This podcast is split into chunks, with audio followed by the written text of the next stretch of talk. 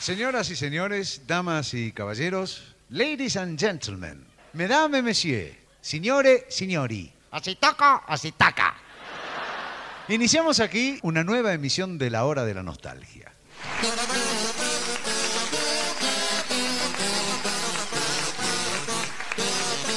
Sean ustedes bienvenidos a La Hora de la Nostalgia, el podcast donde hablamos de Lelutier. Hola a todos, bienvenidos a otro episodio de este podcast al que hemos llamado La Hora de la Nostalgia. Mi nombre es Sebastián Padilla y estoy con mis hermosos compañeros que pasan ya mismo a presentarse en formato VHS. Uy, qué hijo de puta. Es muy difícil el formato VHS porque hay gente que no sabe ni de qué estás hablando, Padilla. Pero yo lamentablemente sé un montón de eso. Así que me rewind y fast forward y te digo que soy Sebastián Sarabia. Mi nombre es Lea de Becky y esta va a ser la primera intro de un, un podcast de la hora de nostalgia que no tenga inserto porque estas cosas que se le ocurren a Padilla es para cagarlo a trompada, vea. Hola a todos, mi nombre es Juan Vargas y acá estamos en esta noche VHS felices. Y también tenemos a nuestro columnista estrella que pasa a presentarse ahora mismo. Hola chicos, Juancito, Lea, Sebas. Bueno, nos vamos a ir muy muy atrás hablando de VHS en la Ah. historia de Lelutier porque hoy vamos a hablar del primer disco oficial que sacó el quinteto, va, que en esa época era sexteto llamado Sonamos Pese a Todo. El conjunto de instrumentos informales Le Luthier presenta un recital integrado con obras del compositor Johann Sebastian Mastropiero. que tiene una historia muy interesante porque no se editó como sonamos pese a todo y tampoco se editó en el 71 en un principio, así que vamos a hablar un poquito de eso.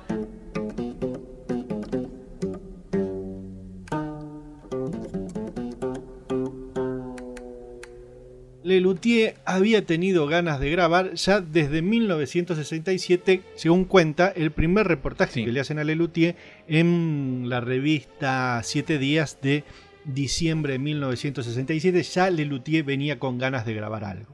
La idea de grabar un disco en realidad ya le corría por la cabeza a Gerardo Massana y a algún otro integrante de Musicisti, eh, entre los cuales no me incluyo sinceramente porque para mí era, era un- una idea absolutamente loca. Los primeros intentos de, de grabar fueron en el año 66, ya, pero esos quedaron en la nada porque no había nadie que, que impulsara el proyecto o productores que lo apoyaran y demás. El 26 de noviembre del 69, Lelutier estrena en el Café Concert La Cebolla, Querida Condesa, que vendría a ser el, el primer espectáculo de Lelutier en el formato recital, eh, lo que es decir, texto introductorio y después la obra.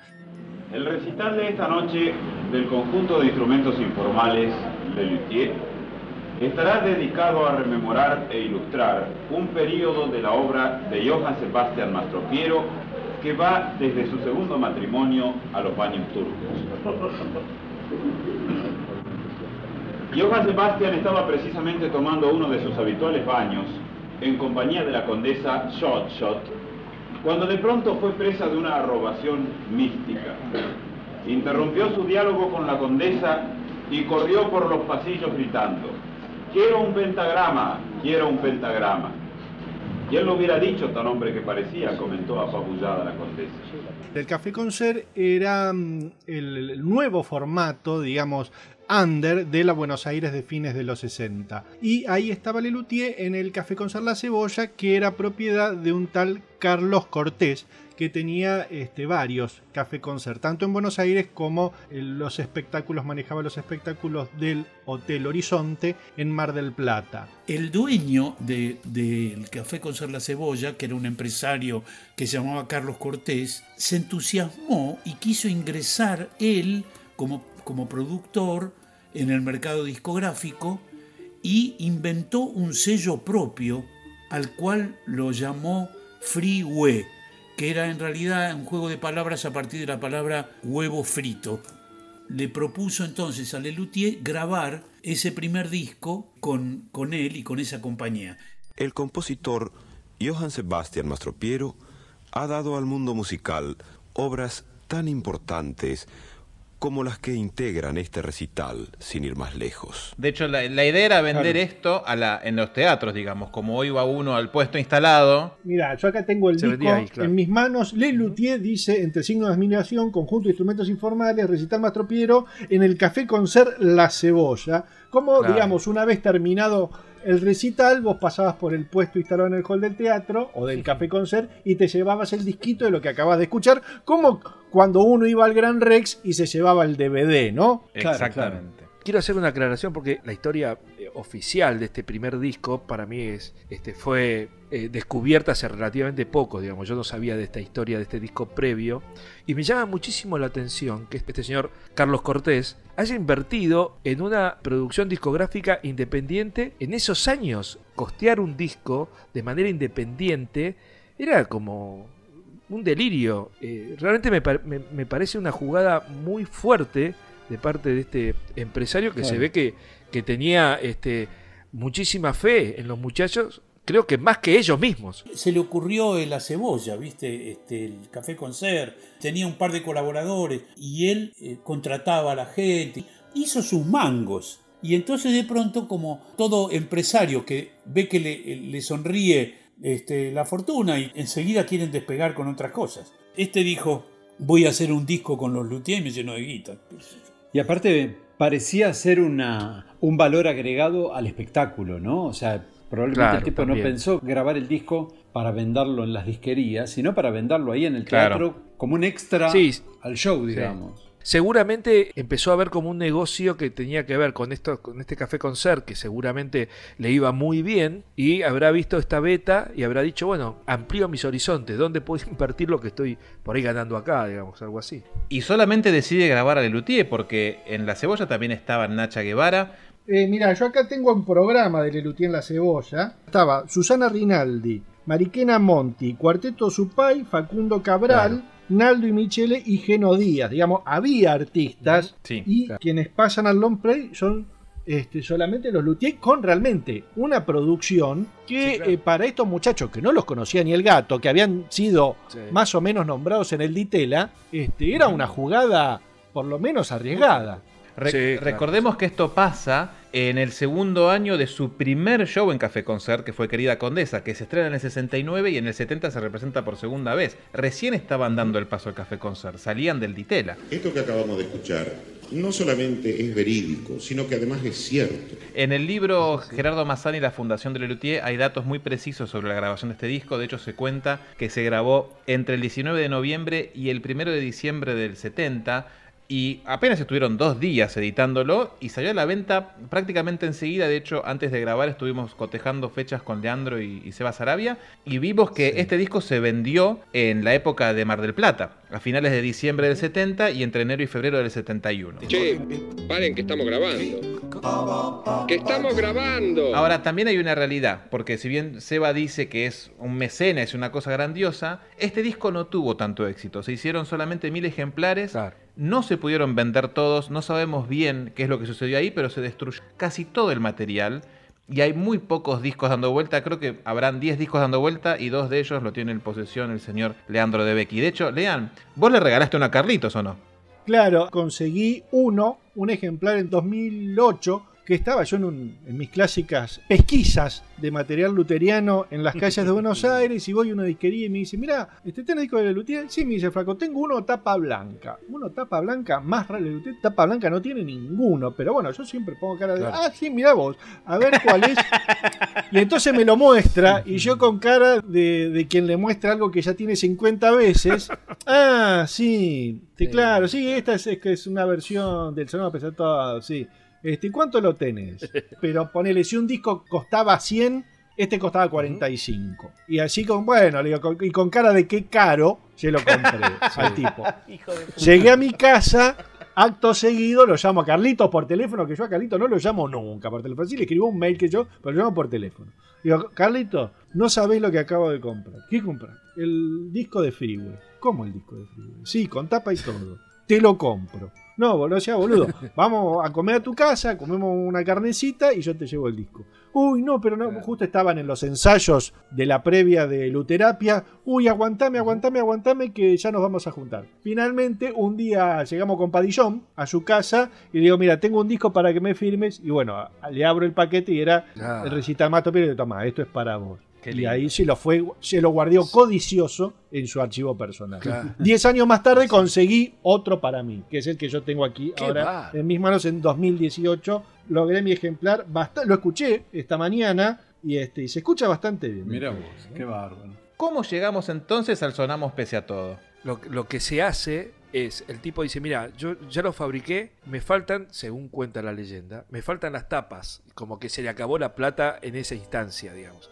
Entonces como que esto es- se contradice porque Leandro va a mostrar en Instagram que el disco que él tiene tiene una tapa, Sí. porque no te daban el disco solo, porque de hecho se llegó a vender en la cebolla. Para lo que falla es la distribución de Recital Mastro Piero, pues solamente se vendía en los locales de la cebolla, imagino yo. Claro. No se, no se vendía en las disquerías. Y entonces tenés, Claro, ponele claro. mil discos y Lelutier por ahí por función vendía tres o, o diez. Claro. Te quedan Sí. 900. Sí. Digamos, al no tener una distribución nacional de disquería, es, es un delirio. A Carlos Cortés se le acabó la guita y ya no le alcanzó, no tuvo suficiente dinero como para seguir adelante el proyecto y hacer las tapas. Y además nos habíamos gastado un montón de guita contratando por ahí violinistas y esto y que lo otro. Laburamos muchísimo para lograr eso. Un año después, cuando ya estaba Ernesto, Ernesto dijo, che, nosotros tendríamos que grabar un disco. ¿Qué? No, dejate de joder que grabar un disco, nosotros ya grabamos uno. Entonces, ¿cómo que? Sí, sí, ya hay un disco grabado y que está ahí. ¿Quién lo tiene? Bueno, se lo di yo, que lo tenía yo. Y Ernesto dice, pero esto hay que, esto hay que editar, no me jodas. Y Ernesto, que lo conocía a Radosinski, fuimos con él a verlo a Radosinski con la cinta. Alfredo Radosinski es un tipo importantísimo, pero realmente importantísimo en todo lo que fue la, la- la industria discográfica popular argentina de esa época. Probablemente, no sé si todos, pero muchos de los muy importantes músicos populares grabaron su primer disco gracias a Radosinski en Trova. Alfredo se enloqueció con el material, le encantó. Él en ese momento estaba grabando también cosas muy raras que no le interesaban a nadie, como por ejemplo Vinicius de Moraes o Astor Piazzolla. Eso como para dar una idea de los peces gordos con los que nosotros estuvimos este, en contacto cuando intentábamos presentar nuestro material. Así nace entonces esta, esta relación Radosinski-Lelutier que fue tan fructífera. Imagínense lo importante que fue Radosinski para la cultura argentina que se le hizo un homenaje en el Colón. Imagínate. Ahora, está bueno que dejemos claro esto. En este disco en particular, Sonamos Pese a Todo, Radosinski no tiene nada que ver. Radosinski no. O sea, el, el disco ya estaba grabado. Alfredo compró los máster a Freeway y además le exigió que le entregaran los mil discos que estaban arrumbados en el depósito. Bueno, todos los vinilos, eh, esto es terrible, ¿no? Pero todos los vinilos fueron destruidos, es decir, no quedó ni uno. Y en Trova volvió a hacer todo, eh, todo otra vez. Ellos lo que hacen es empaquetar y, y- y vender un producto que ya estaba hecho. Sí. Por eso sí lo de, lo de Carlos Cortés es glorioso, porque si no este disco probablemente no se hubiese grabado nunca. Exactamente. Y aparte, otra cosa, después cuando analicemos un poco el disco, Pucho aparece en las fotos porque cuando Sí. se edita por Trova era socio, pero cuando se graba no. Claro. Exactamente. Claro. Claro. Sí, Cuando señor. se graba era, era, era un músico contratado, digamos, estable, ¿no? Sí, señor. De hecho, eh, Pucho no aporta nada. O sea, sacando su, su violín, él, no no hay ninguna obra que sea de su autoría todavía. Claro, bueno, inclusive el, el, este, director musical, ¿cómo es el título? Sí, la dirección musical del disco es de Carlitos, es de Sí, Carlos señor. Núñez. Ahora que lo nombrás, me cierra aquel comentario que nos hizo Carlitos cuando lo vuelven a invitar a incorporarse a Lelutier, ¿no? Él dijo que necesitaban un director musical. Cuando él lo contó me pareció raro, porque, qué sé yo, es un cargo súper importante, muy pomposo. Claro. Y ahora caigo en que realmente sí, se hizo cargo de esa dirección musical y de los arreglos del grupo. Para las obras del grupo y sobre todo también para la grabación de este disco. Claro. Encima hace la, la dirección orquestal de las obras. Sí. Claro Sí, que él ya tenía experiencia en haber grabado en un estudio de grabación, ¿no? Sí, eh, el único que creo que había grabado ya algunas cosas, era yo. Fui uno de los impulsores del proyecto porque tenía alguna experiencia eh, con las grabaciones. En esos años eh, yo escribí y grabé eh, mucha música para niños, para teatro infantil, Corazón de Bizcochuelo, La Tartamuda, varias obras en las cuales tenía que pasarme horas y horas en estudios de grabación. Ah, muy capo. Bien, esa es a grosso modo la historia de cómo el disco suena pese a todo. Quizás el nombre también está viene de por ese lado, de que suenan pese a todo. Yo siempre pensé que el, que el nombre tenía que ver con los instrumentos informales, en donde y también es uno de los discos de Lelutier en donde los instrumentos informales tienen mayor preponderancia. Con respecto al título, mantiene el nombre original Claro. de Recital Mastropiero. Claro. Que queda como subtítulo. Sonamos pese a todo, Recital Mastropiero, conjunto de instrumentos informales de Lelutier. Digamos, Sí, no te claro. estamos vendiendo otra cosa. Sigue siendo aquel disco Recital Mastropiero que se vendía en la cebolla. Ese disco nos abrió las puertas, por ejemplo, a España, ¿viste? ¿Qué sé yo? Porque que de pronto que te llegue un disco de esos, yo me, me- las veces que me dijeron, dice, las reuniones que hacían en las épocas de Sonamos Pese a Todo, los estudiantes secundarios y escuchaban Sonamos Pese a Todo 10 años después de haberlo grabado, porque iba todo, todo con un delay, ¿viste? Iba avanzando todo así. Y de pronto llegaba el disco a España y se volvían locos, ¿viste? ¿Y estos quiénes son? Y el Sonamos Pese a Todo es, está reputado como el mejor disco del grupo, ¿viste? Lo tomo con pinzas, me encanta que piensan eso, pero este, hay otros discos que son maravillosos, ¿no? Contemos un poquito, antes de analizar obra por obra, cómo llegamos nosotros a este disco por primera vez. Mira, a mí lo que me pasa con este disco, lo que me pasó en ese momento, es que yo lo escuché con un bagaje, o sea, lo, escuché a la luz de lo que yo ya sabía. Entonces estaba esperando, estaba esperando los chistes de Daniel, estaba esperando un montón de cosas de los, de los Lelutier de los años 80, que bueno, en- acá eh, nosotros sabemos que está todo como un poco escondido. Me encantaría conocer a alguien que lo primero que escuchó de Lelutier en su vida haya sido este disco. ¿Qué tal? Mi nombre es Lea de Becky. Con él está hablando. ¿Esto es lo primero que vos escuchaste? Sí, este y volumen 3. Supongo que habré escuchado primero volumen 3 y después sonamos pese a todo, pero en la, en la misma tarde. Sí. Ahora, Lea, vos no sabías quién era Daniel Rabinovich. No ejemplo. tenía la más idea de Dios nada. De mío. hecho, eh, Martín me señalaba en la cara, eh, cuando hablaba uno, me dice, este, él los había visto en vivo. Claro. Me dice, este es Rabinovich y acá canta este y me, los- me mostraba las fotos. Y entonces yo empezaba a relacionar las caras con los sonidos. Bien. Pero me interesa saber qué te pasó a vos entonces cuando escuchaste esto. me pareció mucho más gracioso el volumen 3 en ese momento, con obras más, ponele más humorísticas, con una contundencia más humorística que, el, que este que me, que me resultaba más musical, si querés. Claro. Digamos, este tiene una, una orquestación preciosa musicalmente, este disco es maravilloso. Pero me, me resultaba más gracioso el volumen 3. Claro. Que fueron las dos primeras cosas que escuché de Lelutier en, en un agosto del 90. Increíble. Yo en vivo recién lo vi dos años después a Lelutier. Con grandecitos. Nada que ver con, con los vinilos. Claro, claro, claro. Este disco es el que tiene los, los, los instrumentos informales más al frente. Sí, digamos, señor. ¿no? Y sí, un era, era el- la marca Lelutier en ese momento. Total. Mira, yo a mí creo que me pasó lo mismo que, que a ustedes, ¿no? Yo entré, eh, lo primero que escuché fue el de Cantata Laxatón. Entonces, bueno, una vez este, ya entrado en este mundo, dije, bueno, voy a ver qué más hay. Y fui, me compré el Sonamos Pese a Todo. Y me pasó un poco lo mismo, porque no me pareció tan humorístico como el de la cantata, digamos, ¿no? Pero bueno, así todo, este, fue... Escuchar sí los informales solos me pareció súper interesante, ¿no? ¿Vos, Padillón, cómo entraste? Yo entré mucho después, yo ya tenía todos los discos de Lelutier en MP3 y no había escuchado nunca el Sonamos Pese a Todo y lo empecé a escuchar, pero yo ya había visto los DVD, ya había escuchado el volumen 7 inclusive, entonces me pasó lo mismo que a Juan, digamos, era todo muy raro en comparación de lo que yo ya tenía escuchado. Pero con el tiempo le agarré el gustito. Te condiciona. Te condiciona un poco. Te condiciona mucho. Sí. claro. Sí. Bueno, nos, nos metemos a analizar obra por obra, a ver qué opinamos de este cacharro. No, no, no, cuidadito con lo que dice, joven. ¿eh? Bien, la primera obra que aparece es una obra pseudo inédita, digamos, porque es una presentación de los instrumentos informales y su sonoridad.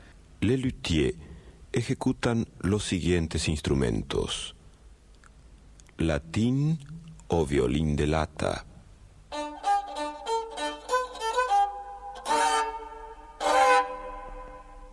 Tubófono parafínico cromático o flauta Bunsen.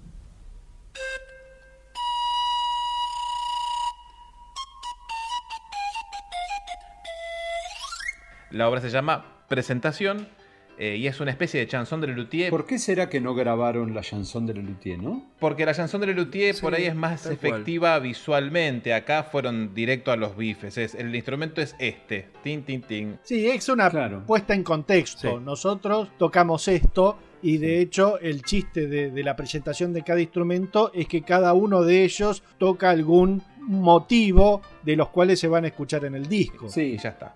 Igual te digo, como fan, me encanta que haya quedado ese registro de la grabación pura Sí. del instrumento sin, sin ningún este, acompañamiento, que la verdad está buenísimo.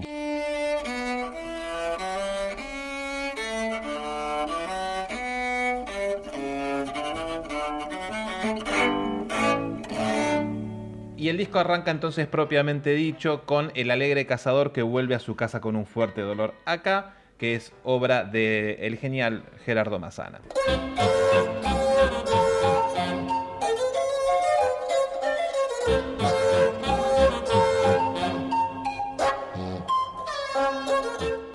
Arranca con un fósil, ¿no? Con una obra que, había, que habían estrenado en Telecataplún, imagínate con... Era una obra Sí. segura para ellos, era una obra que funcionaba muy Sí. bien. Sí, la habían hecho también en música así, claro, todos somos mala gente, y se estaba rodando en Querida Condesa. Exacto. La tenían un poco Claro. manchada.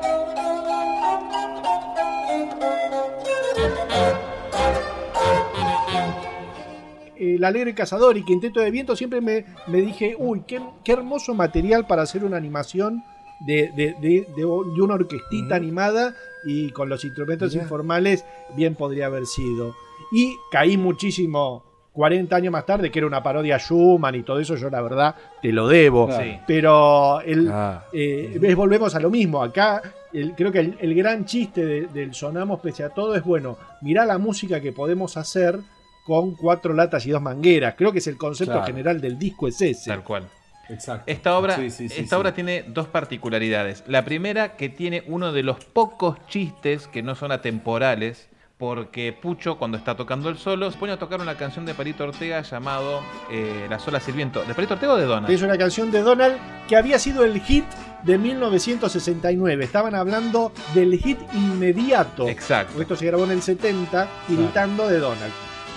Las olas y el viento, frío del mar, el frío de cual mar. Claro, esa parte que, que Pucho empieza. Tatara, tatara, tatara, tatara, las, las olas y el viento y el frío del mar.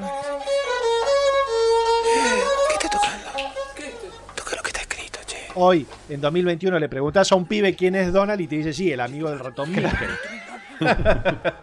Y la otra particularidad que tiene es que tiene uno de los pocos registros de Gerardo. Porque se lo escucha hablar clarito, ah, diciendo que se va a tomar el tren que lo Claro. lleva derechito hasta Tandil. Y para mí es una maravilla, genial que esté eso. ¿Qué tren tomas? El de las 22.45. Es rápido, ¿no? No, para en Bursaco, Olivo, Castelar, San Miguel y después al derechito hasta Tandil. ¿Tandil? Sí, Está lleno de chistes. me parece que se cayó algo. Sí, Sí, me me parece, parece que, que sí. sí. se escucha un quilombo de fondo.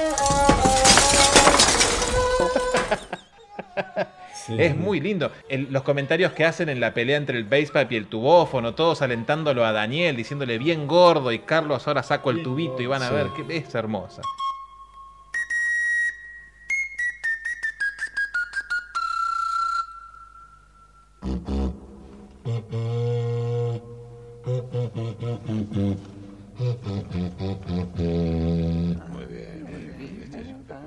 Cuando había que hacer el alegre cazador, todos juntos, todos juntos tocábamos. A lo sumo lo que hacíamos era, vamos a tocar desde acá hasta acá. Entonces una vez, dos veces, tres veces hasta que salía bien. Entonces decía, listo, esto es lo que quedó. Ahora vamos a, de acá hasta la que sigue. Y, este, y hacíamos la segunda parte. Y después por ahí inventábamos alguna cosa rara para agregar. Y después lo, lo- lo gracioso era cómo se unían esas cosas, que se unían, se, se cortaba con una tijera, se ponía sobre una superficie y con mucho cuidado se le ponía una cinta scotch arriba y se pegaba. Había que hacerle un corte en ángulo porque los sonidistas decían que así tenía un poquitito del eco de lo que seguía y de qué sé yo.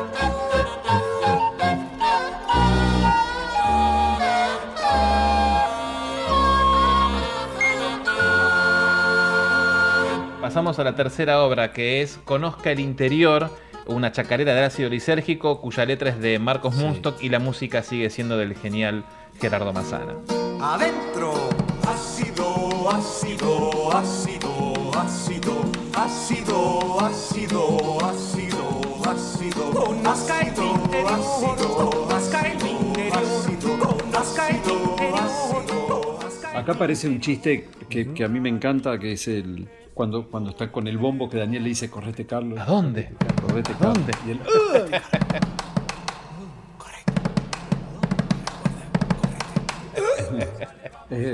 Es muy lindo. También, Sí, me parece. Es muy lindo. bellísimo. Pensemos que son personas, Pero, insisto. son personas que no hicieron nunca un disco y sin embargo se imaginaron chistes que podían funcionar en este formato, como eso. Claro. Insisto, y está muy, muy bien Totalmente. grabado. O sea, realmente parece que lo estuvieras ahí a los Sí, tipos. suena muy bien. Inclusive suena como, como muy en vivo, Sí. ¿no?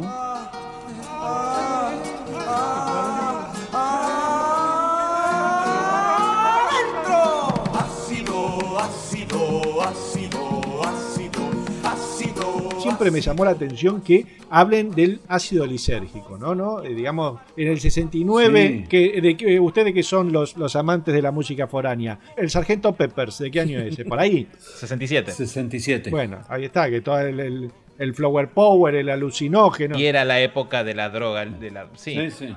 Sarabi, usted que es el telúrico, ¿cómo ve una, una chacarera a, a la, a la falopa?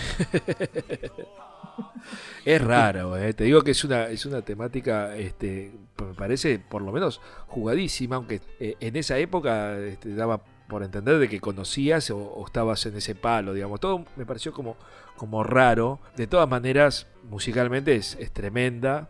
La segunda parte, cuando Daniel arranca con el A, y termina con el adentro, me parece un, un Buenísimo. chiste fantástico también. Pero no tuvieron demasiada, digamos, esto que yo prejuzgo diciendo de que UPA, el- la temática de la chacarera, UPA que jugado, así que yo en su momento tampoco los, los marginaron no. Ni, ni los persiguieron por eso, ¿eh? No, no, así no. que Sí.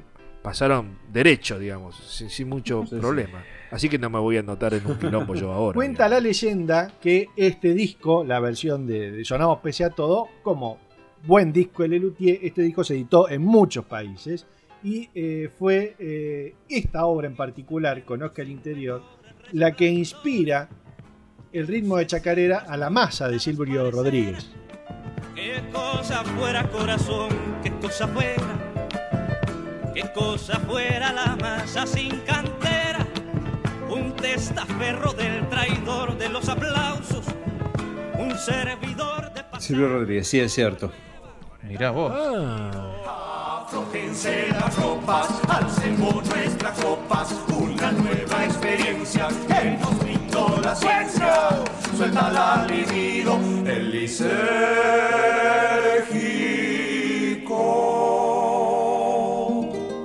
La cuarta obra del disco es El polen ya se esparce por el aire, una de las tres canciones levemente obscenas, cuya letra es de Marcos, la música vuelve a ser de Y Mazzana. hay que decir que esta obra cuenta con el arreglo de Carlos Núñez Cortés. ¿eh? Toma. Guardi. El polen ya se esparce por el aire con donaire. Siempre me pareció una de las obras más lindas del disco. Y el, el arreglo de los instrumentos es bellísimo. Es el, el, el bass pipe marcando Sí. un poco el, el Sí, tempo. Es, que ya, es ya se hacía parecido en Imilo, en Imusiciste las óperas históricas, pero con el arreglo de Carlitos suena increíble. De hecho, si se hace una comparación, se No, nota se enseguida. hacía en Blancanieves. Perdón, en. Blancanieves. Uy, Porque justo me esto- lo olvidé. Esto es de Blancanieves. La consagración de la primavera. Se ve que tanto no te gusta Blancanieves, ¿eh? Claramente Fue no. para armar quilombo lo tuyo. El polen ya se esparce por el aire con donaire. ¿No les pasó cuando ustedes eh, escuchaban a Marcos decir que era parte de las tres obras de evento obscenas que querían escuchar las otras dos? Totalmente. No sé. Sí, toda la vida. Tardé muchísimos años en saber cuáles eran las otras dos hasta que conseguí ¿Cuáles son? el cuadernillo de, de los humoristas y el sexo, que se había publicado en 1969, donde figuraban ahí las tres letras de las canciones levemente. Sí, obscenas. señor. Que son Si te veo junto al mar, Si te veo junto al mar, hondo y beño, yo deseo acariciar tu cambiemos de conversación. La la la la, la la la, tra la la la la la.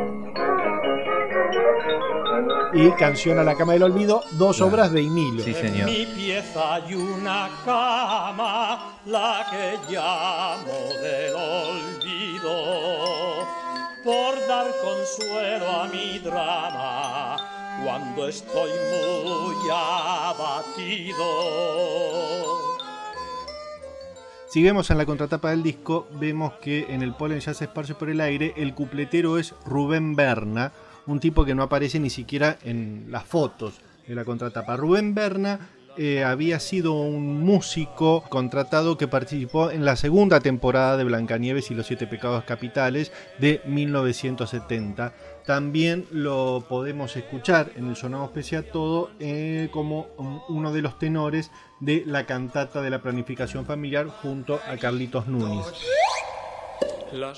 Ya hablaremos de Rubén Berna cuando repasemos el espectáculo Blancanieves y los Siete Pecados Capitales. ¿Y no es esta misma canción la que inspira el arte de tapa? La tapa fue inspirada justamente en las historias que rondaban en, en derredor de, del espectáculo que estábamos haciendo en, ese mom- en esos momentos. Mastro Piero abandonó por un tiempo a la condesa Shot Shot y se fue a meditar a una solitaria mansión campesina con cuatro modelos amigas. Por fin pudo dedicarse de lleno en la tranquilidad de ese paisaje agreste a la creación y la experimentación. También componía música. En la tapa se puede ver ah, una de las pocas imágenes que hay de Johann Sebastian Mastropiero.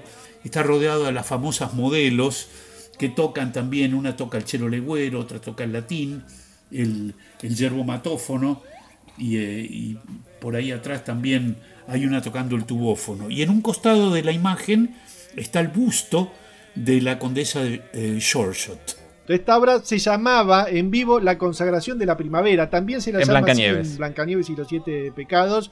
De hecho, yo tengo un programa de Querida Condesa que dice La consagración de la primavera. No dice el polen ya se esparce por el Los novios van tomados de la mano, no es en vano. Provienen de sus mimos excitantes los infantes. La quinta canción del Sonamos Pese a Todo es la cantata de la planificación familiar que tenía dos partes. Eh, la letra y música es de Carlitos, las Sí. dos, digamos, eh, la cantata y después el calipso. Desconfíe, desconfíe del ciclo ¿Qué opinan de esta obra? Bueno, también, ¿no? Como, como que eh, tocan un tema que no, no es tan áspero como el de como el de Conozca al Interior, pero que para la época era, oh, mira, mira estos muchachos que atrevidos. Sí, tenga- Este, Tengamos en cuenta que el calipso de las píldoras eh, logra que en México caiga medio mal Claro. la obra. De hecho, se estrena ahí, se estrena en México. Era en México y, y no le fue bien. Como ya contamos en el episodio de Musichiste, que señora y señor, si no lo escuchó, vaya a escucharlo ahora mismo poniendo pausa a este y después vuelve. Hola, ¿ya volvió? ¿Qué tal? ¿Cómo le va? ¿Le gustó? A mí esta canción me parece muy linda la parte del calipso de las píldoras. La cantata mm, no me va ni me viene, pero el calipso me parece La magistral. cantata tiene un chiste, que es la confianza mata al hombre y embaraza a la Sí, mujer, claro. digamos. Toda la, la canción se sostiene por, desde, desde ese Sí, chiste. Sí, nada más. Sí, pero en general la letra, la letra es divertida. Pero me quedo con el calipso. El calipso es hermoso. El calipso está mil veces arriba de, de del de Confía del Ciclo sí. Natural. Sí.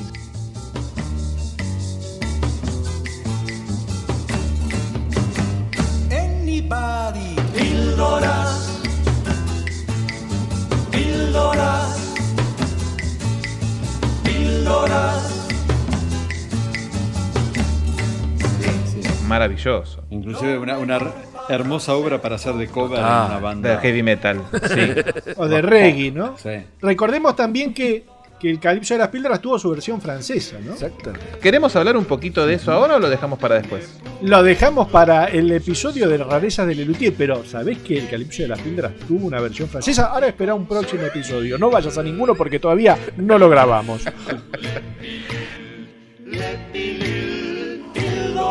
Píldoras, pi, pi, pi, píldoras. Píldoras. Píldoras. Planificación. Bueno, y cerrando el lado A, estaba una de las primeras obras absolutamente inéditas de este disco, que es el Concerto Grosso a la Rústica.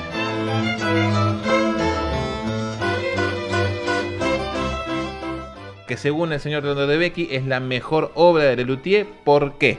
Porque es una maravilla, es humor musical de acá a la China. Ah, mierda. Y es una. tiene, tiene un quiebre musical totalmente inesperado, que es que aparezca un trío puneño en, un, en un concierto a lo Vivaldi, ¿no?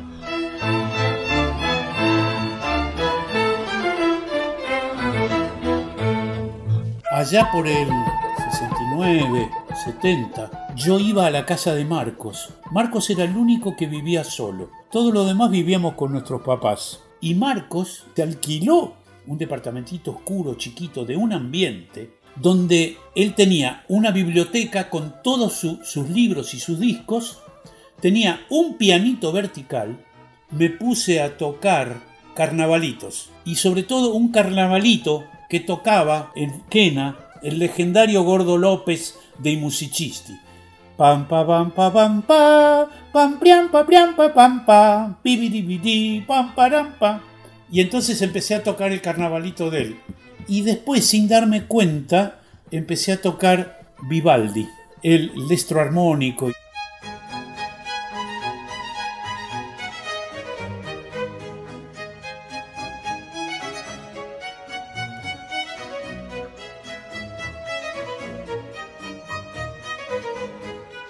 Y de pronto le digo, Marcos, mirá cómo tienen el mismo, cómo él coincide, cómo, este, el ritmo. Y, y me fui a casa con esa cosa y me senté en, casa en el piano y empecé a boludear.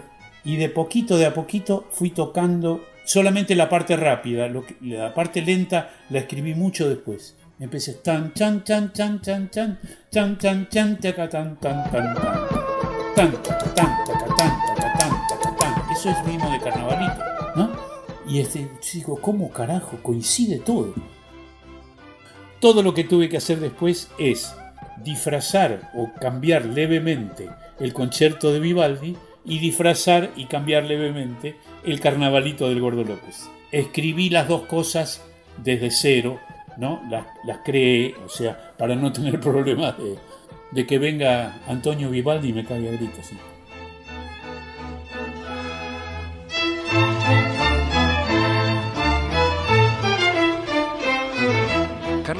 En el disco, el trío puneño, ¿sos vos, Jorge y Daniel? No, no. ¿O no? No, no, no. El único que tocó el instrumento de Lelutier fue Daniel el Bombo. Ah. Después está Kelo Palacios y. eh, Jaime Torres no. ¿No fue Raúl Mercado? exacto, Raúl Mercado. Sí, señor. Ok. Ahí está. Bueno. Es genial. Muy es bueno, muy bueno. Yo creo que después el amigo Ernesto H, cuando saca su disco, después que se va a Lelutier Juegos, ¿no? Sí. ¿No? Agarra un poco esta idea. Ay, ay, ay. Y, perdón, Un poquito pero la idea, por lo menos, ¿no? Y- Sí, sí. La, la estructura humorística es la de Concierto Claro, Grosso. sí. Digamos, no te desmerezco jue- Ah. el disco juego de Ernesto, Es un que es discazo también. muy bueno, muy bueno.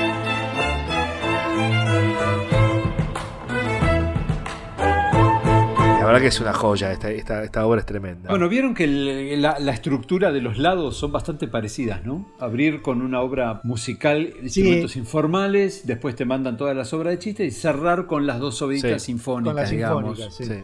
Muy bien, Juan. ¿Ve que tenía cosas para decir? Muy bien. ¿Viste? Todo Muy pensado. bien. Me emocioné, Vargas. Y si nosotros agarrábamos el vinilo y lo dábamos vuelta y poníamos nuevamente la púa, el lado B arrancaba con otra obra instrumental de Mazana llamada El Quinteto de Vientos o El Ventilador.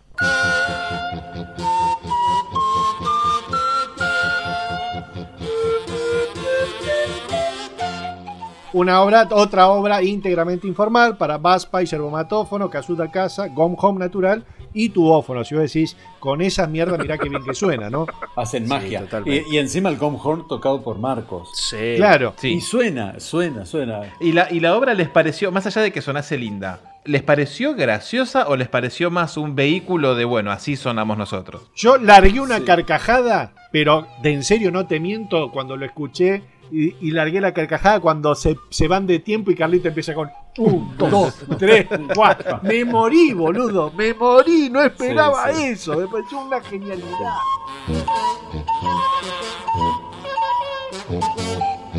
Un, dos, tres, cuatro.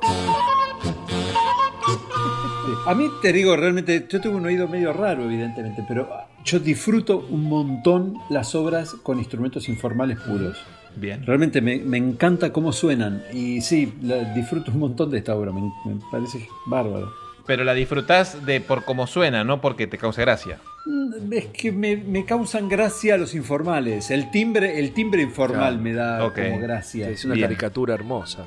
La, la- la referencia a la Divina Comedia en el texto introductorio Sí. eh, y también una referencia a Mozart.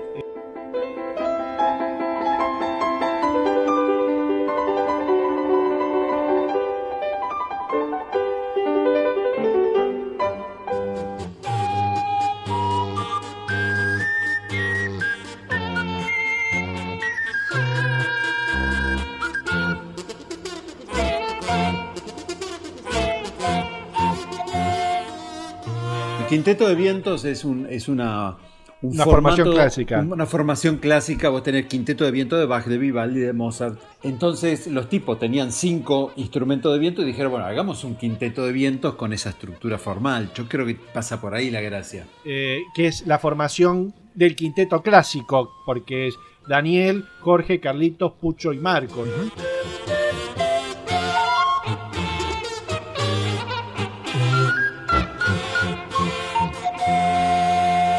Luego del Quinteto de Vientos seguía la obra Oiga Doña, ya que también venía de Blancanieves y los Siete Pecados Capitales, que la letra es de Marcos y la música es una música tradicional. Oiga,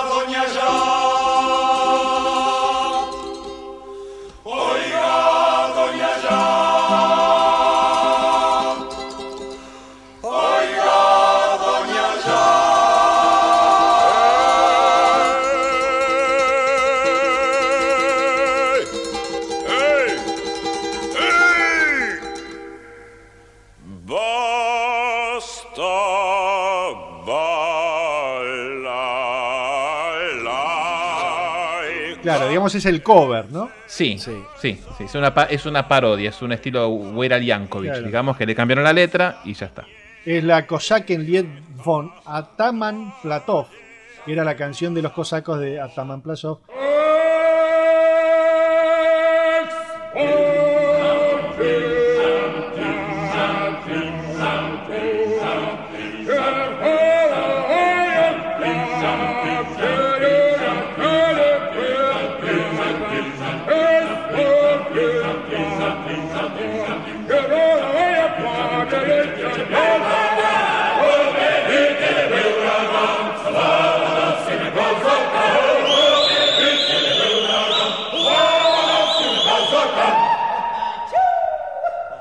Que lo único que hizo Marcos es poner esa.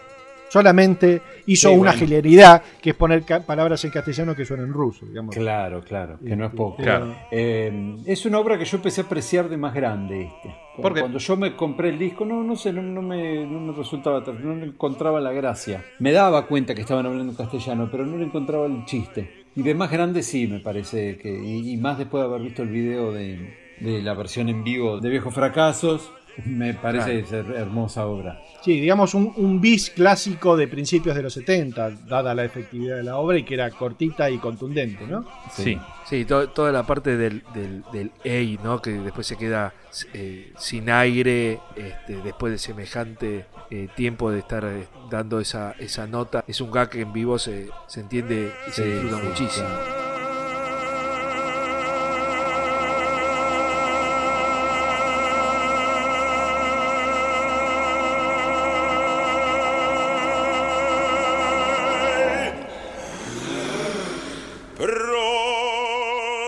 Y lo podemos escuchar a Jorge con toda la voz grave que tenía en esa época, haciendo el bajo bajo en Oiga Doña, yo sobre todo cuando, como vos bien decías, Seba, cuando hacen el ey, se lo escucha Sí, perfecto. sí, sí, Sí, sí, sí. Tremendo bajo. Y aparte respetan los, los chiflidos como en la obra original, ¿no? La, la parodia, cuando escuchás después la original, decís, no, estos tipos son muy cap. Sí, Próstata en desgracia. Está casi Sí, a la altura de, eso- de linda que es varón tu piba, el próstata en desgracia. Uh, pero el probará varón tu pibe era muy fuerte.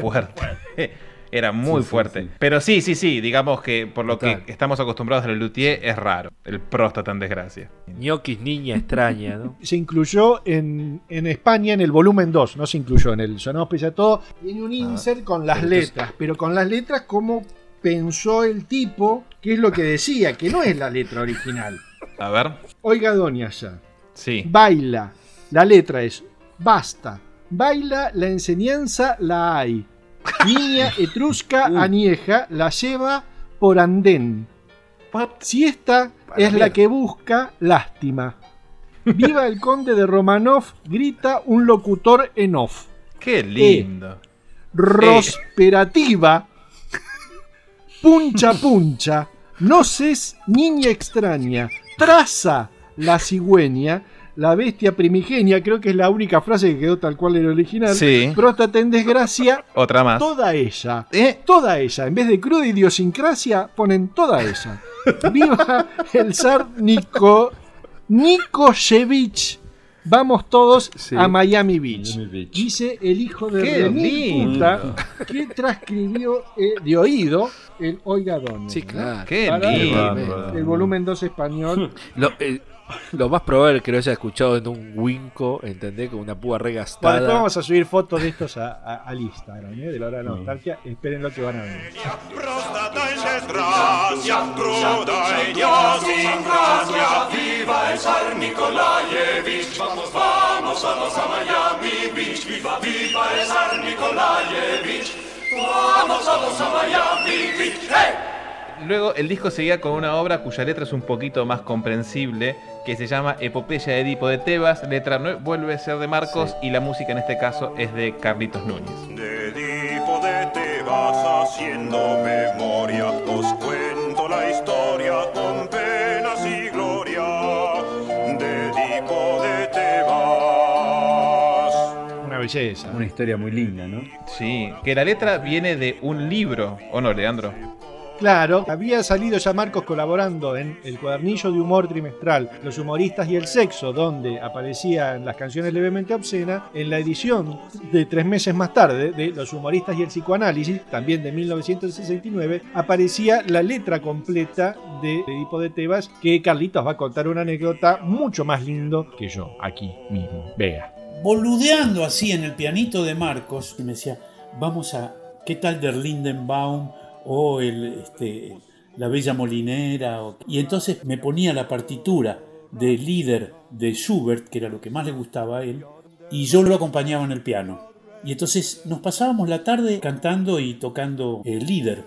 Y yo, cuando no tenía nada que hacer, me iba para la casa de él me gustaba mucho la biblioteca que tenía, tenía una biblioteca rarísima de cosas, viste, cuando sos adolescente, viste, de pronto alguien te muestra el primer libro de Bradbury, eh, y así fue como saqué de un, librito que decía Los humoristas y el psicoanálisis, eso lo conocen ustedes, la anécdota, donde Marcos había escrito este, en la epopeya de Edipo de Tebas, que yo le dije, Marcos, qué lindo es esto, esta poesía de eh, versos recurrentes, que la última estrofa es igual, la quinta estrofa es igual a la primera. Este, me encanta, me encanta. Dice, ¿te gusta? ¿Viste qué lindo me salió? Era, era ba- bastante más larga, tenía este, cuatro o cinco estrofas más. Y entonces yo me senté al piano y en, en esa época yo estaba copadísimo con un disco de un sueco que se llamaba Skilling Trick, Sven Bertil Taube, que cantaba canciones suecas medievales. Bueno, y entonces ahí yo compuse el Edipo de Tebas. Jag låg och jag satt, jag drömde var natt, jag drömde den visa var bakvändsam. ¿A ustedes les gustó esta obra? ¿Les pareció graciosa? Ah, yo- a mí me encantó. Sí, muy linda. Y, y de vuelta hablando del psicoanálisis, ¿no? En esa época, que no era tan común. ¿Cómo? ¿Que no era común? No era tan común hablar de eso, digo. Pero sí, sí el, el- el psicoanálisis en Argentina en esa época era- eh, explotaba. Sí, sí, sí. Aparte pero- lo tenemos pero a Marcos, que era un... eh, Hacer canciones de humor sobre el psicoanálisis no sé si era tan frecuente. Yo sé sí que sé que en Lelu- sé que en Lelutier el psicoanálisis está muy presente porque todos somos mala gente. Tenés, exacto, por Marcos, tenés el voy por fin a analizar. Blancanieves es una obra basada en una, te- una sesión Basada en terapéutica. eso, obviamente. Este, y después tenemos esto. Entonces, en base a Lelutier no es raro que se hable de psicoanálisis. Ahora, Mm. humoristas argentinos en esa época hablando de eso, ya no sé. Y es probable que, que Gasalla o Vale, digamos, este, en, en su- también en sus café concerts hagan referencia porque era una movida que se estaba instalando en Sí. Buenos Aires y entonces el que se iba a analizar era como un progre hoy. Claro. digamos, ¿no? Entonces Claro, claro. era toda una movida entre pseudocultural y snob y qué sé yo. Me voy por fin a hacer curarme, voy a psicoanalizar, liberarme de complejos y gozar en el diván. Una construcción de texto del Edipo de Tebas maravillosa, que la primera, Sí. la primera línea de la estrofa es exactamente la misma. Al principio y al final de la misma obra, pero cambia totalmente de significado. Es realmente creación de Marco Un laburazo. Mosto, ¿no? Sí. Una maravilla. Sí. El ingeniero de la, de la letra sería. Sí, es el arquitecto del humor de Lelutier en los primeros años. Historia nefasta de tipo y yo hasta lo dicho, lo dicho ya basta. Por no repetir.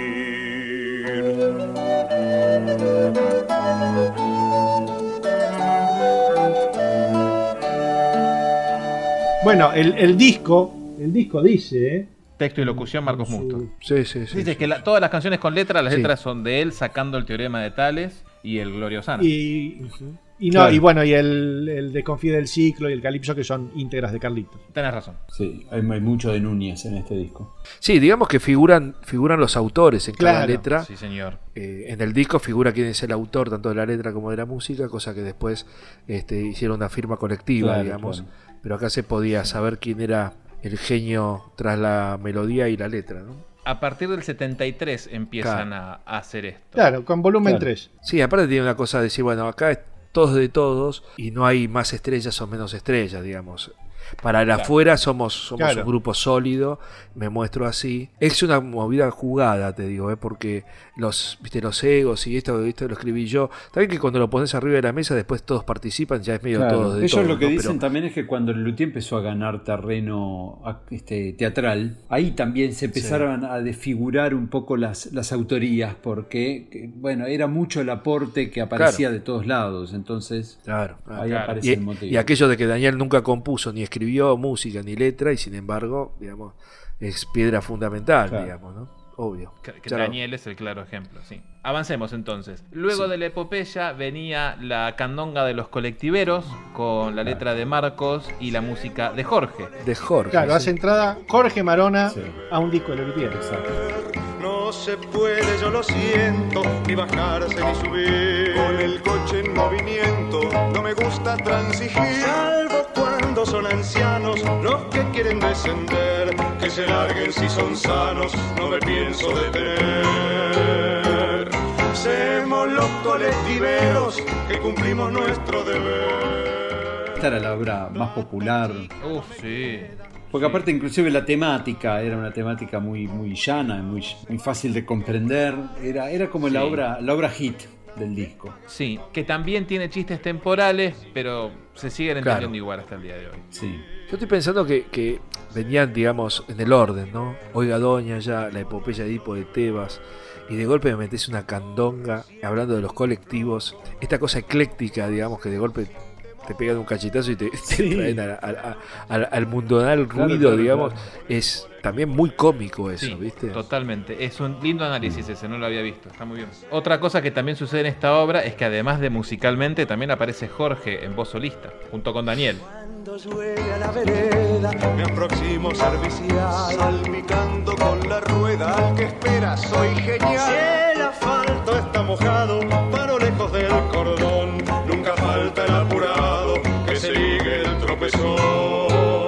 Que también que ya estaba bastante manchada de, de querida condesa, ¿no? Somos los colectiveros que cumplimos nuestro deber.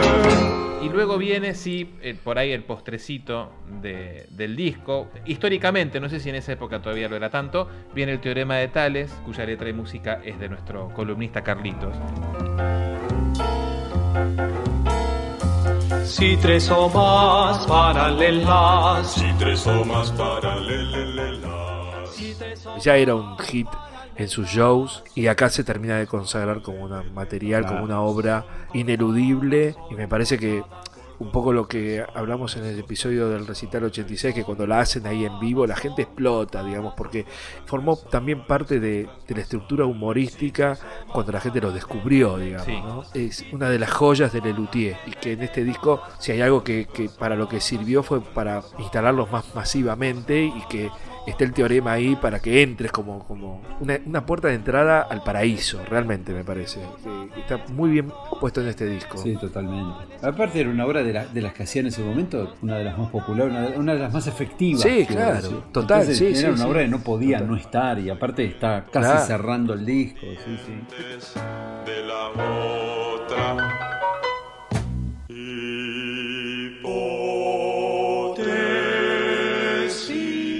Otra curiosidad de esta grabación de Teorema de Tales es que el cuarteto vocal no está integrado por Daniel, Pucho, Marona y Marcos, sino que el cuarteto vocal en esta grabación del Sonado Pese a Todo está formada por Federico Galeana, Jorge Marona, Carlos Núñez Cortés y Rubén Berna. Rubén Berna ya, ya, este, también lo escuchamos en este disco siendo el cupletero solista en El polen ya se esparce por el aire.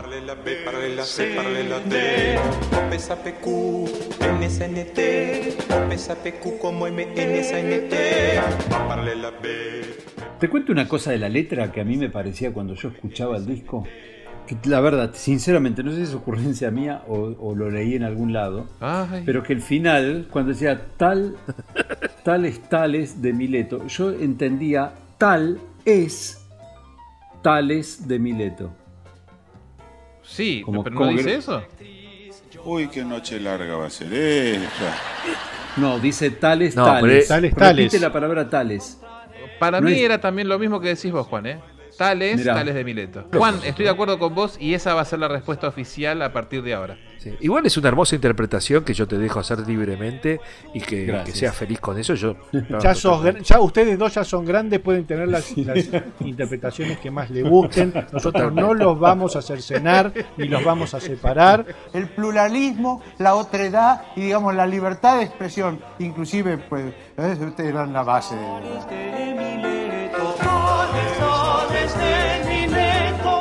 Esta es la segunda vez que se graba la obra, que ya se había grabado por I Claro, Musicisti claro. en el 68, en el simple La música es una cosa tanto. La versión de I Musicisti cayó en el olvido y la versión de Teorema de Tales siempre será Fuerte, la de Sonamos fuerte, Pese a todo. sí. Eso hay que decirlo. Sí, ¿no? señor. Y aparte que es lo que queríamos demostrar. Que es lo que, lo que quer- queríamos demos- demos- demostrar.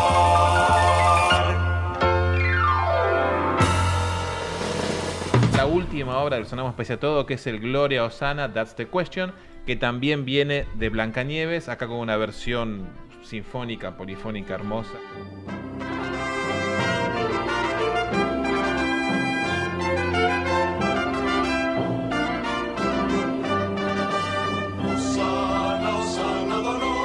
A la hora de grabar Gloria Osana para el disco, contaron con un cuarteto de cuerdas, con un coro profesional. ¿Eso lo dirigiste vos, lo dirigió Pucho, te acordás? Lo dirigí yo todo, porque Pucho no cortaba ni, ni contaba en, en- en esos momentos. Pucho recién empezaba y los luthier creían que yo era el que más sabía de música. Creían, se en ese momento, te juro, creían, creían. Claro, y además como yo hacía de todo, ¿viste? Eh, arreglaba, dirigía un cori- el corito, eh, ponía esto, hacía las partichelas. Acordate que cuando, cuando Blancanieves, Gerardo me mandó a llamar como director Sí, musical. sí. Claro, Este, claro. Entonces yo medio como que ocupaba todos los espacios musicales comprometidos, ¿no? Es decir, donde se necesitaba dirección. Entonces, además esas obras las escribí todas yo. Pucho todavía no escribía ni nada.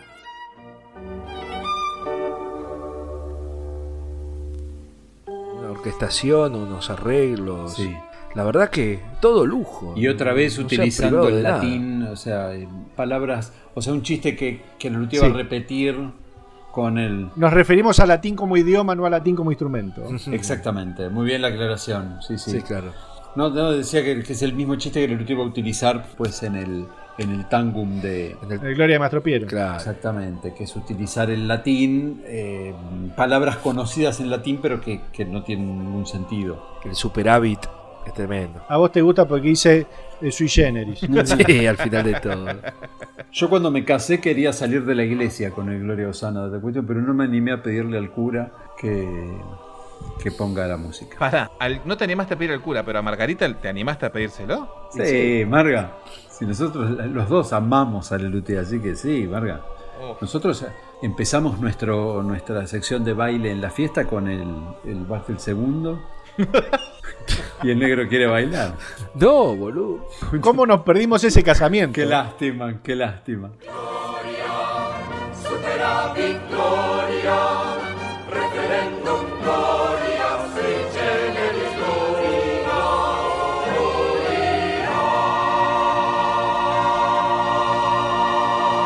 Y así llegamos al final del primer disco oficial de Lelutier, llamado Sonamos Pese a Todo, Recital Mastro Piero. Habíamos hablado cuando contamos un poquito sobre el polen ya se esparce por el aire, que en base a esa obra se basa el arte de tapa. Así que nuestros artistas exclusivos Sí. pueden hablar un poquito sobre ello. Pero para Juan, Juan también quería decir algo de esto, Sí. ¿o no, Juan? La- yo tengo la, el, el disco, la etiqueta del disco de Trova es eh, color amarilla, y, o verde y amarilla. Y entonces el disco es negro y amarillo y la tapa es negra y amarilla, igual que el, el disco porque conjuntan. Uh, ahí vamos de vuelta. Singing to me. Para, pum. Eh, la tapa del Sonamos Pese a Todo fue encargada a un dibujante que era bastante conocido en esa época, que era el Lolo Amengual. Cuando el Lolo hizo el primer bosquejo y lo presentó, nos gustó a todos, sin excepción. ¿A ustedes les, les gusta la tapa esta? Me dice, de hecho, es la primera vez que vemos a Mastro Piero. Sí. Igual a mí te digo, no me, a, a mí no me gusta mucho la tapa, nunca me gustó mucho. Y no me suma verlo a Mastropiero, porque yo tengo, no sé, otra imagen que este Mastropiero, petizo regordete. Y es muy gracioso que haga, que haga referencia a un texto que no entró en el disco, pero Claro. sí que se decía en vivo. Eso es como, es como la- las tres canciones levemente obscenas, pero no sé cuáles son las otras dos. El disco está lleno de Sí, esas cosas. Sí, claro. Me costaba siempre encontrar la relación de esta, esta cosa tan promiscua, la cama, con estas mujeres, yo, con el contenido del disco, ¿entendés? Claro. No, no- no le veía, no sé, no, Es que no lo tiene. No tiene. Que Mastro Piero tenía cinco, cinco amigas que, que lo ayudaban a componer, Sarasa, Claro. Sarasa. Véanlo en leslu.com.ar, está el texto ahí, pueden Y si quieren agregamos otra curiosidad en la tapa, hay un perro escuchando el bass pipe haciendo una referencia al logotipo del RCA Victor, que es un perro escuchando Exactamente, eh, los- el el gramófono. gramófono. Gramófono, sí, señor. Muy lindo. A mí me encanta. La ilustración me gusta, la caricatura, el dibujo me gusta, está bueno. Después tiene como un aire con todo este marco negro y los corazones, como una especie de, de baraja Póker. de póker, ¿no? Le- A mí me, me suena un poco a eso. No sé a qué representa o a qué va, pero tiene como ese luquete. Y creo que para la época, porque también hay que pensarlo en esa época, digamos, cuando salió, no digo que haya sido un, un diseño, un arte disruptivo, ni mucho menos, pero bueno. Hay un dibujo cómico, una caricatura, entonces te das cuenta que este es un disco que te vas a Claro, reír, por claro, lo menos, claro, digamos, claro. ¿no? Tiene ese, ese look. No lo tiene a los luthiers todos formales así, este, como están en algunas fotos de ahí atrás posando como si fueran de la camerata de, de San Carlos de Bariloche, digamos, ¿no? El diseño de este, de este disco era de eh, Arrobarrena, que era un diseñador de trova. Ah, Después me- empieza a laburar con, Con con ellos, Arrobarena, claro. pero Arrobarena era un diseñador de los discos de trova, que seguirá trabajando con Lelutier hasta El Rey de Claro, los Cantares. Sí, señor. Dame dos segundos que te digo en qué países también se editó este disco. En Brasil, por Discos Continental, tuvo también su edición uruguaya con el sello Clave, en Colombia lo editó el sello Philip en el 80, en Venezuela lo editó el sello BASF, salvo que el track 1 no es la presentación, sino que es Miss Lily Higgins y Jimmy Mississippi Miss Spring, pero el resto del disco, la tapa y todo es exactamente lo mismo. Creas o no, es así, vea.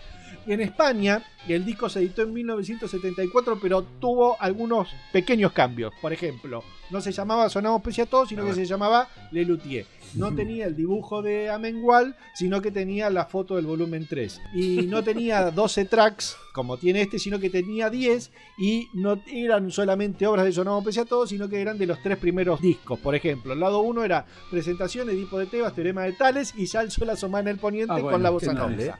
El lado 2 era el bolero de Mastro Piero, Tristeza del Manuela, pieza en forma de tango, si no fuera santiagueño, y cerraba con el bal del segundo, te mando un beso así de grande. Después, Otro disco. en 1990 en España se edita el vinilo, sonamos pese a todo, pero con otra tapa, y su contenido sería el mismo del 71, si no fuera que no figura Edipo de Tebas y se incluye Cantata Laxatón, te mando otro beso Mirá. así de grande.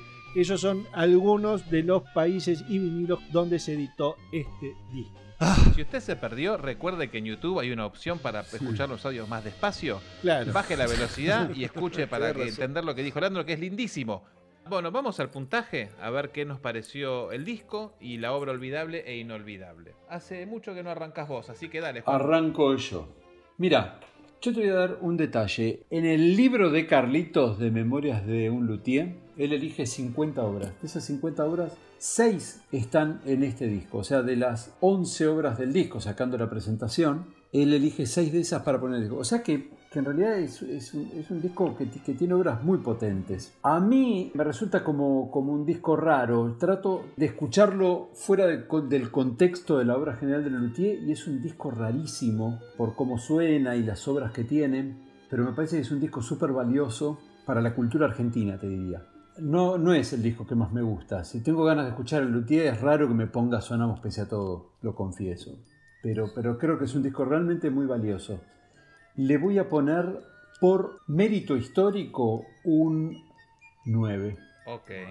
Bien, obra olvidable. Son todas lindas. Eh, conozca el interior. Muy bien.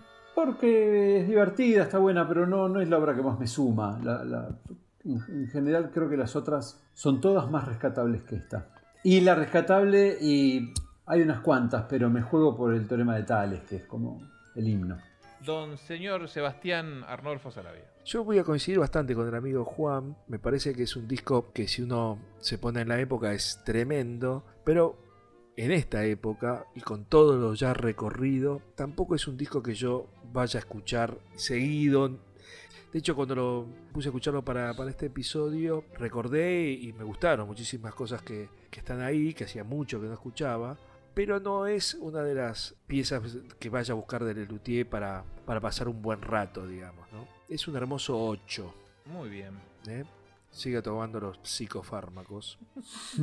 Y su obra, su obra olvidable, Calipso de las píldoras. o sea, usted elige entera la cantata de la planificación familiar, como olvidable. Sí, digamos que sí. Sí. ¿Y rescatable? Y rescatable está difícil la cosa, pero voy a ir por el enorme teorema de Tales. Muy bien. A full. Excelente. Bueno, voy a seguir yo porque puedo y me lo permito. Eh, a mí el disco me gusta mucho, pero no, no me parece un gran, gran disco en comparación de todos los que salieron después. Para mí es un 7. Está bien, eh, pero no, no es lo más. La obra olvidable, para mí, eh, voy a poner el Quinteto de Vientos. Es como que es una de las obras que salteo, perdón Gerardo. Y la rescatable es eh, El Alegre Cazador, una de las obras Ah, que, que dan mirá. origen a Lelutier. Me encanta, me pareció, me parece muy gracioso, me parece muy muy genial. Me quedo con El Alegre Cazador. Siempre se hace el distinto, ¿viste?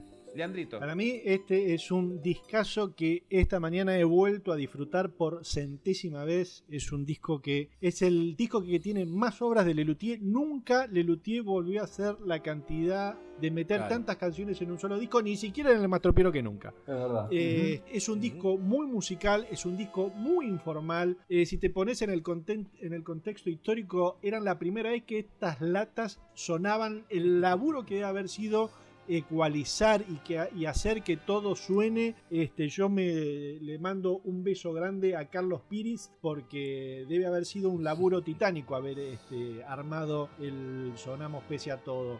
Es un disco que yo disfruto mucho. Eh, me parece un puntaje 9 puntos, obra olvidable, perdón Gerardo, El Alegre Cazador y obra rescatable Concerto Grosso a la Rústica. Teorema de Tales está ahí, eh, mi corazoncito me, me gusta, pero Concerto Grosso me parece que es una genialidad y es una belleza. Es un disco que realmente disfruté Sí, sí. mucho. Le queda un promedio de 8,25 a Sonamos Pese a Todo. Está bastante Muy bien. Si te, si te pones a buscar eh, lo que era el repertorio de Querida Condesa, tiraron toda la carne al asador en este disco. Deben haber pensado estos muchachos, grabemos todo, si total esto no va a volver a pasar nunca en la Es puta muy vida. probable, total. Y un muy che, lindo queremos recuerdo. una sinfónica y bueno, armémosla, dale, ¿viste? Que Sí, es- sí, claro. Démonos todos los gustos porque no sabemos qué va a pasar con eso. Totalmente. Total, claro. Bien, y hasta aquí llegamos en este episodio de La Hora de la Nostalgia, donde analizamos a fondo el primer disco Sonamos Sí. A Todo de Lelutier. Recuerden que nos pueden escuchar en Spotify y también en YouTube. Si nos escuchan en YouTube, toquen el botón de suscribirse y toquen también la campanita, así están enterados de cada vez que subimos un programa nuevo y cuando tenemos los vivos, estén atentos porque hay cosas todas las semanas.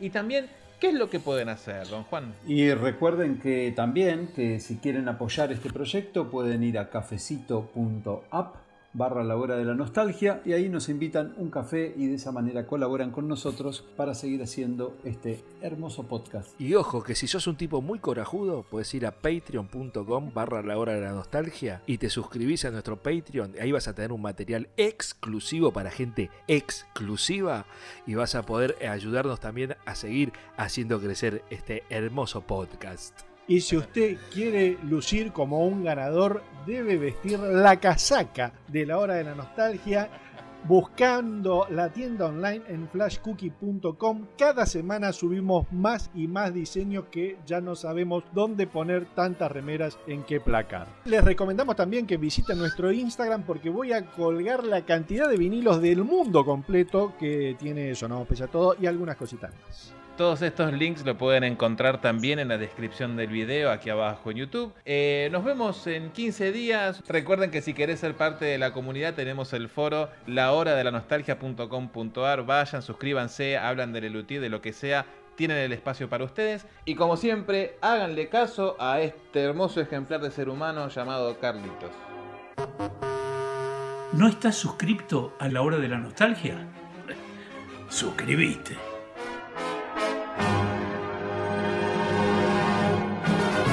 A continuación y fuera de programa, Actuará en carácter de solista el maestro Carlos Núñez Cortés. ¿Qué pasó con Nacha Guevara en el 71? ¿Cómo fue la mano? Te voy a decir exactamente lo que pasó porque Dale. a la prensa llegó cualquier cosa. Las declaraciones de Nacha naturalmente son absurdas, es decir, no, no, tienen, no tienen ni pie ni cabeza con la realidad. A lo largo de los años se tejieron muchas cosas raras, viste, acerca de todo esto, pero la realidad exacta es que nosotros estábamos trabajando en el Café Concert en La Cebolla. Ok. Sucursal Mar del Plata. Sucursal Mar del Plata en el Hotel Horizonte. Claro. Un verano. Hotel 72. creo que. Sí, 71. Ese, ese mismo. Sí. sí, sí, sí, sí. 71. Éramos tres artistas. Nacha Guevara, Facundo Cabral y Lelutier. Bien. Los tres artistas tenían un tercio cada uno del espectáculo. Bien. Un día aparece Facundo y le dice a Carlos Cortés, te pido por favor que mañana me des el día libre porque me ofrecieron ir al Hermitage a cantar y me pagan una buena guita. Vos le podés decir a los muchachos y a Nacha que estiren un poquitito la parte de ellos y Claro. Bien. nadie se entera. Y el empresario le dijo que sí. Dice, mira, le voy a preguntar este, a Nacha y a los Luthier, a ver si están de acuerdo. Nosotros, por supuesto, teníamos una muy buena relación, y más con, el, con Facundo, ¿no? Con el indio Gasparino se llamaba todavía. Nacha cerraba el espectáculo. Esto es muy, muy importante tenerlo en cuenta. Era Facundo, Lelutier y Nacha, en ese orden. Al salir Facundo, empezamos nosotros con el espectáculo, hicimos nuestra rutina y agregamos un par de obras más. Y la gente estaba en- encantada, enloquecida, y grandes aplausos. Bueno, y ta- estaban tan cálidos, tan lindos, y nosotros estábamos tan envalentonados que agregamos, muchachos, hacemos el teorema Claro. también, dale, hacemos el teorema. Hicimos el teorema. Y bueno, y terminó todo, gran aplauso. Termina Lelutier, luces, ¿no? se apagan otra vez, sube Nacha y dice, estimado público, lamento comunicarles que como el grupo anterior, el grupo Lelutier, se extendió en su actuación y este, e invadió el, el- el turno del siguiente artista, hoy se van a ver privados de verlo a Facundo Cabral. No. Tremendo. Juro por mi madre Qué hija de puta. Que dijo eso. Directamente dijo eso. Y nosotros que estábamos tomando eh, la Coca-Cola ¿no? por ahí, miramos al escenario. y dijimos, ¿Cómo? Y se escuchó en el, en el público Claro. "Uh", de desaprobación. Empezó Nacha, hizo todo su, su número. Y entonces Marcos nos llamó a todos y nos dijo, muchachos, escuchen bien, yo voy a subir en cuanto termine Nacha para desmentir lo que acaba de decir, porque no, esto no puede quedar así. Dale, Marcos. Entonces, terminó Nacha, aplauso, y cuando baja Nacha, y subimos Daniel, Marcos y yo, los tres, con Marcos en el centro. Llegamos, entonces Marcos agarra el, el micrófono y dice, por favor, no se vayan, porque la gente se estaba levantando para irse, porque había terminado el espectáculo. No se vayan, que tengo que aclarar una cosa. El hecho de que Facundo Cabral no haya actuado hoy a la noche se debe a que tenía otra actuación ya prevista y conocida por todos y autorizada por el empresario en el Hotel Hermitage de Mar del Plata. Por eso Bien. no vino a actuar. Y si Lelutier se extendió en su tiempo fue porque ustedes así lo quisieron, Opa. el público, ¿no? Con lo cual quiero desmentir absolutamente todas y cada una de las palabras que dijo Nacha Guevara. No tiene absolutamente nada que ver una cosa con la otra. Y entonces, dicho esto, bajamos los tres del escenario y fuimos caminando por el pasillo que bordeaba la barra del bar. Al fondo de la barra del bar estaba Nacha Guevara, que estaba esperando así, mirando. Marcos se acercó y le dijo, Nacha, yo no puedo dejar pasar esto. Lo que le dijo Marcos eh, no me lo acuerdo muy bien, pero dijo algo así. no, no podía dejar pasar esto. Yo te- tenía que aclararlo, así que lo lamento. Claro. Nacha tenía en la mano una taza de este tamaño de whisky. Lo reventó contra el borde del bar y se lo clavó a Marcos No. en la pera. Tremendo. Acá. Sí. Marcos alcanzó a decirle, Nacha, vos estás totalmente loca. Y, y se, se desvaneció. Cayó en nuestros brazos, entre Daniel y yo. Lo sacamos arrastrando, llamamos a la ambulancia y se lo, lo llevaron. Fuimos a la policía, radicamos la denuncia y mm, un año después fue declarada culpable y le dieron un año de prisión Mirá. en suspenso No, nada. a la señora Clotilde Acosta.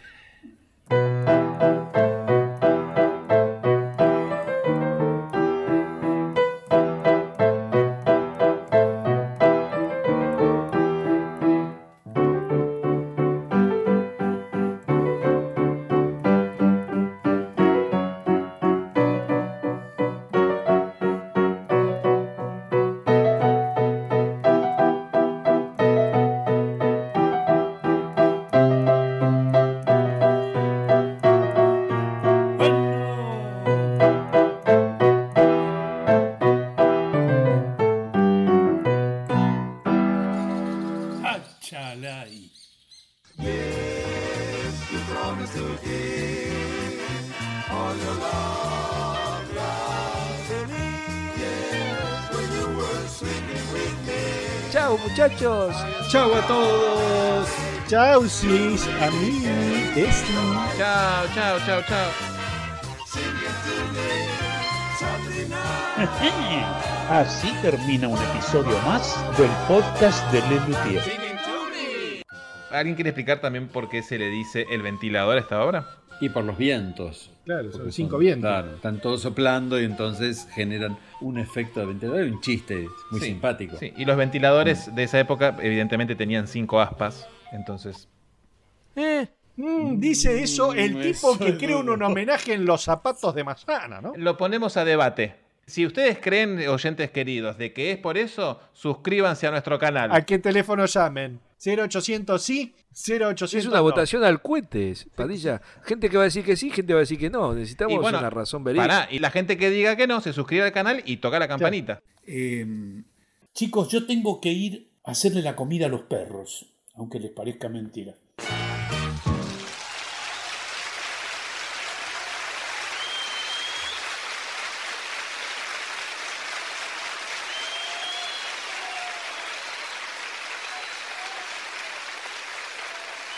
El quinteto es así porque tienen cinco aspas los ventiladores.